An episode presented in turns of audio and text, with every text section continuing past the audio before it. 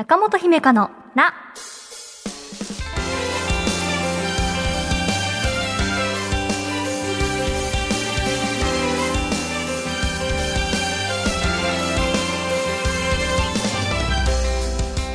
心理カウンセラーの中本姫香です。今回はこんなメッセージから。ラジオネームうなぎさんです。以前子供たちが小さい時に読み聞かせした絵本は宝物だとのメールを読んでいただきました。長女が小さい時サムガリアのサンタという絵本が大好きで寝る前にいつも読み聞かせていました。何度も何度も読んでいるのに飽きずに毎日のように読みました。親は何度も読んでいるうちに眠くなりうとうと。でも子供は寝るどころかもう一回読んでとおねだりしてきました。大変でしたがとても素敵ないい時間でした。今でもクリスマスの時期に思い出す大切な思い出です。絵本は良いものですね。というなんという温かいエピソード。ありがとうございます。いいですね。娘さんがね大きくなってもう読んでってならないかもしれないしもう今難しい本をねご自身で読んでいるかもしれないけれど、なんかね気に入ったら同じ絵本を何回も読んで読んでっていうイメージありますねお子さんってねうんうん展開を読んでもらったから知っていてそれがこう自分にとってね好きな展開だから安心感があるんですかねうんお気に入りのフレーズが来たら来たーってなるみたいな。うん。私は幼い頃の記憶を頑張って辿ってみて、自分でひらがなが読めるようになってからは、あの、グリとグラシリーズが好きだったような気がします。読んだことありますか？うん、なんかみんなで大きいなんか料理作るみたいなそういうすごいうろ覚えなんですけれど、でもあの大きいフライパン、なんかすごいワクワクしましたね。うんうんうん。そんな話をこのうなぎさんのメッセージを読んで私どうだったかなっていう風に思い出して今楽しい気分です中本姫香のな最後までお付き合いください私への質問も大募集中です中本姫香のな姫香セレクション私が見た映画や読んだ本、漫画などから生き方や考え方、カウンセリングのヒントになるかもと思った作品を紹介するコーナーです。今回のテーマはこちら。ソウルフルワールド。これは、えー、ディズニー・ピクサーのアニメ映画です。えっ、ー、と、今回私が見たのは、えー、吹き替え版です。え日本での公開日は、え2020年12月25日に、え配信という形で公開されました。公開に至る背景を少し調べたのですが、当初その劇場での公開が予定されていたんですが、2020年ということでね、新型コロナウイルスの影響でこう配信という形に切り替わったようです。夏にもね、姫カセレクションでグッドウィルハンティングっていう映画を紹介したのですが、あらすじはね、私が要約するよりも引用した方が確実だっていうふうに思ったので えー、なので、ウェブで紹介されているあらすじを、えー、まず読み上げさせてください。え、人間として生まれる前のソウルたちが暮らす世界に紛れ込んでしまった音楽教師、ジョー。ジャズミュージシャンになる夢が叶う寸前だった彼は、目的を見失い人間になることを拒むソウル22番と出会う。やがて元の世界に戻りたいジョーは22番と共にソウルの世界で大冒険を繰り広げる。ということで、22番はなのでお名前ですね。うん。あの、ネタバレを避けながら感想を述べられるように意識してお話ししてみようと思います。まず、あらすじから伝わるかなと思いますが、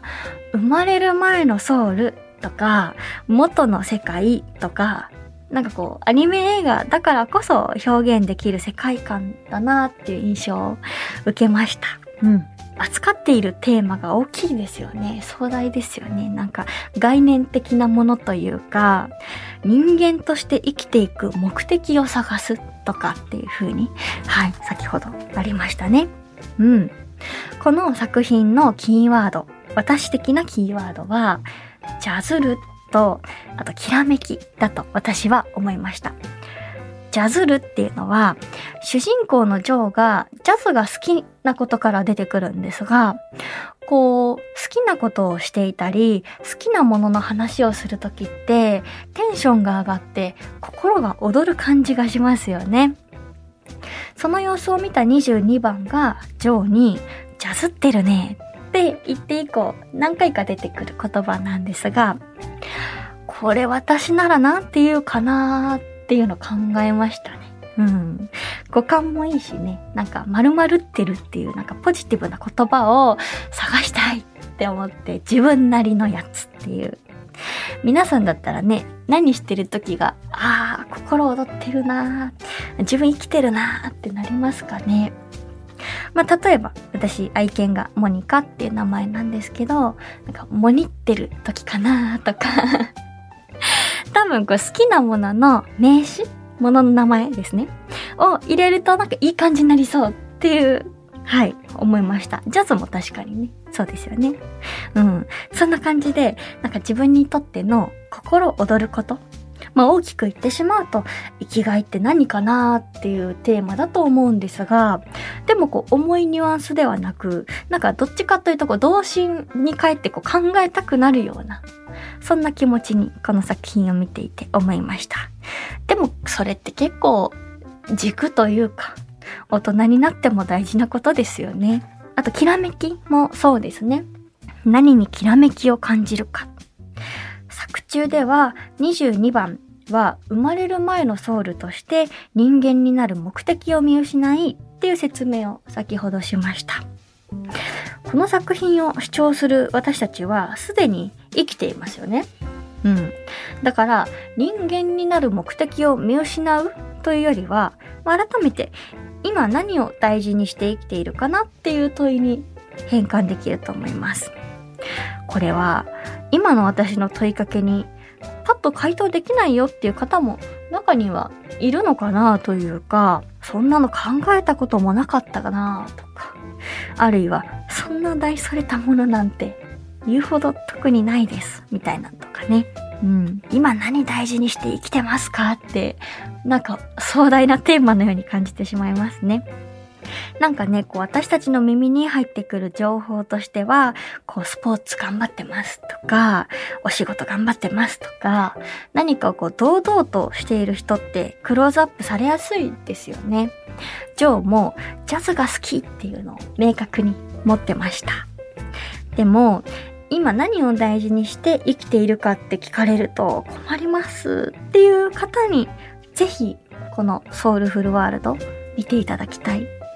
もちろんね、はっきり持ってるよっていう方にも見ていただきたいんですけれど、なんというか、こう大事にしたいもの、いろいろあるのかもなって思えるような映画でした。うん。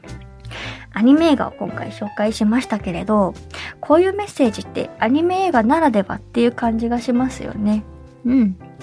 生まれる前の世界とかどうなってるのかなって考えたことが一度はあるんじゃないでしょうかね。うん。でもそれを実写で表現しようとするとすごくね難しそう。うん。映画の中では、こう、人ならぬ者たちがね、あの、ソウルっていう風に呼ばれていましたけれど、なんかふわふわしたような こう感じで、あの、描かれていて、こういう質感なのかなとか、みんな可愛いなとか、その中の何個かが自分の中にもあるのかなとか、そんなことを想像するのも楽しかったです。何かこう、みんなに伝えたいテーマが、何かこう、色彩の力とか、音楽の力とかによって、何て言うのかな、スッと入ってくるように、みんながこう考えやすいように、っていうのが、私、アニメ映画というか、まあ、映画全般めちゃくちゃ見る人ではなかったりはするので、なかなかこの姫かセレクションで映画出てくる機会少ないと思うんですが、でもスッと、あの、見れました。うん。なので、さっき言ったように、今何大事にして生きてるかなって気になる大人にも見ていただきたいですし、あと単純にジャズのあの、シーンとかも出てくるので、そういったね、音楽に癒されるっていうのも一つかなっていうふうに思います。以上、姫香セレクションでした。この番組では、あなたからのお悩みを一緒に共有していきます。ぜひお便りお待ちしています。中本姫香のな中本姫香のな第68回いかがでしたか？前回紹介したね、こう、現実を生きるリカチャンネル。なんか、すごくこう、現実っていう感じで、あ、わかるわかるっていう感じでしたが、今回は、そことは、こう、正反対の、まあ、わかるにもなるかもしれないけれど、その前に、なんかこう、物語として見られる。こう、まさに、えー、フィクションだなっていう感じが、ファンタジーですね。そんな感じがして。でも久々にファンタジー映画見たな最後に見たのいつだっけなってぐらい久々に見たので、今回のこの姫カセレクションがあったからこそ、私はまた一つ素敵な作品に出会いました。はい。なので皆さんもし気になったら是非見てみてください。番組ではあなたからのお便りお待ちしています。ちょっぴり長電話のコーナーで不安や悩みを話したいという方は電話番号を必ず書いてメールを送ってください。事前に番組スタッフから番号非通知で電話をします。なのでお便りを送った方は非通知の電話も着信できるように設定してください。よろしくお願いします。メールアドレスは中アットマーク JOQR.net naka.joqr.net です。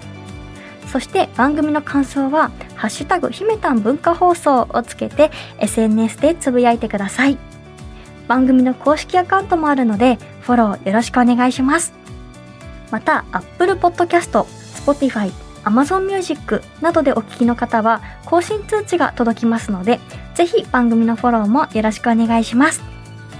次回の更新は1月23日月曜日午前7時です。1週間後、またお会いしましょう。お相手は中本姫香でした。またね。